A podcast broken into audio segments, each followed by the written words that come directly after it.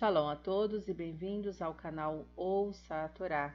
Hoje iremos para a quinta aliada para Shah Kitetse, que está no capítulo 23 do livro de Varim, Deuteronômio, versículo 25, e vamos ler até o capítulo 24, versículo 4.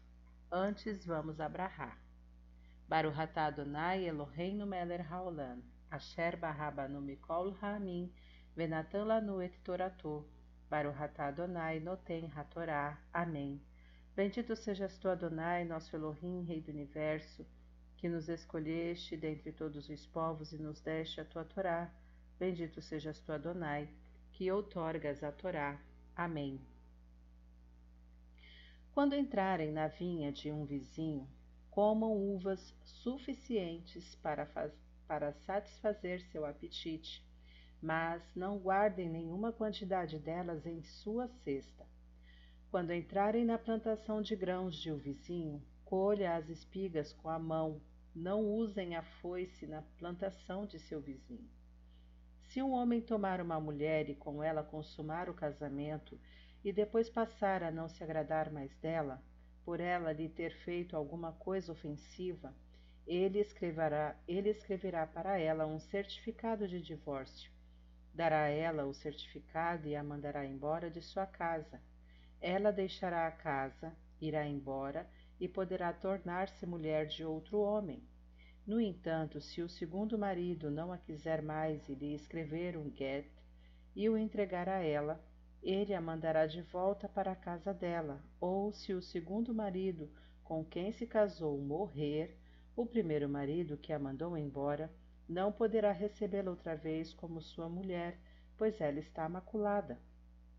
Isso seria detestável para Adonai, e vocês não devem deixar que esse tipo de pecado aconteça na terra que Adonai, seu Elohim, dá a vocês como herança. Amém. Vamos abrahar posterior. Baruch atah Adonai Eloheinu melech haolam, asher natan lanu Torah temet, v'hayeu lanatah betorreino. Baruch atah Adonai, Noten Hatorá. Amém. Bendito sejas tu, Adonai, nosso Elohim, Rei do Universo, que nos deste a Torá da verdade e com ela a vida eterna plantaste em nós. Bendito sejas tu, Adonai, que outorgas a Torá.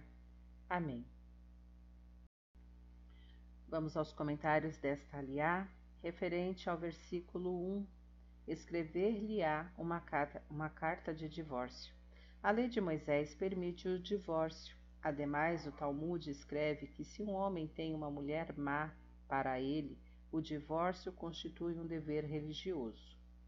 As escolas rabínicas de Hillel e Shammai interpretaram cada um de maneira diferente.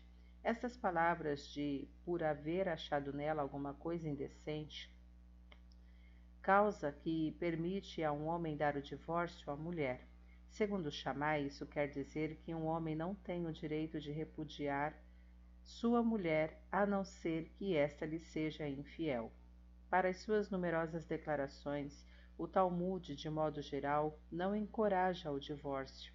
Aquele que se divorcia de sua primeira mulher, mesmo o altar, verte lágrimas por ela.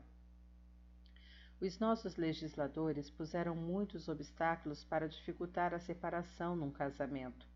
Pela lei de Moisés, o divórcio ocorre mediante uma carta de divórcio que o marido entrega pessoalmente ou por intermédio de um encarregado pelo tribunal religioso, nas mãos da mulher.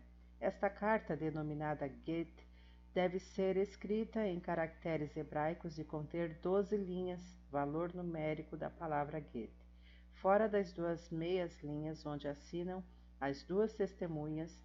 Um detalhe: por incrível que pareça, as duas letras hebraicas que formam a palavra Get, Gimel e Tet, não são encontradas juntas novamente em toda a Bíblia, e isso reforça ainda mais sua simbologia de separação. Shalom a todos!